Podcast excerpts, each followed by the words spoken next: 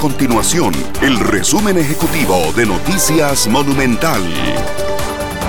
Hola, mi nombre es Fernanda Romero y estas son las informaciones más importantes del día en Noticias Monumental. La Cruz Roja costarricense reforzó la presencia de guardavidas en 11 playas del país para las celebraciones del cierre del año.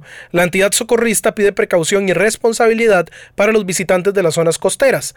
Algunos de los puntos con guardavidas de la Cruz Roja son Tamarindo, Jacó, Manuel Antonio, Manzanillo, Cocles, Caldera, entre otras. En el caso de Jacó y Manuel Antonio se habilitaron dos puestos en cada una para atender todas las eventualidades. Luis Guzmán, director de gestión de riesgo de la Cruz Roja, manifestó que la mayoría de los accidentes en general ocurren por el consumo de licor.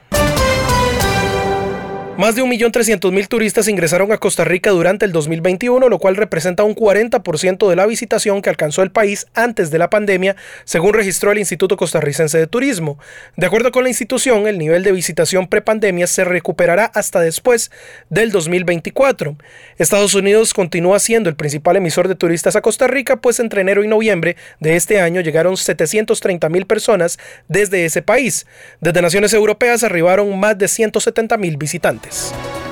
Estas y otras informaciones usted las puede encontrar en nuestro sitio web www.monumental.co.cr. Nuestro compromiso es mantener a Costa Rica informada. Esto fue el resumen ejecutivo de Noticias Monumental.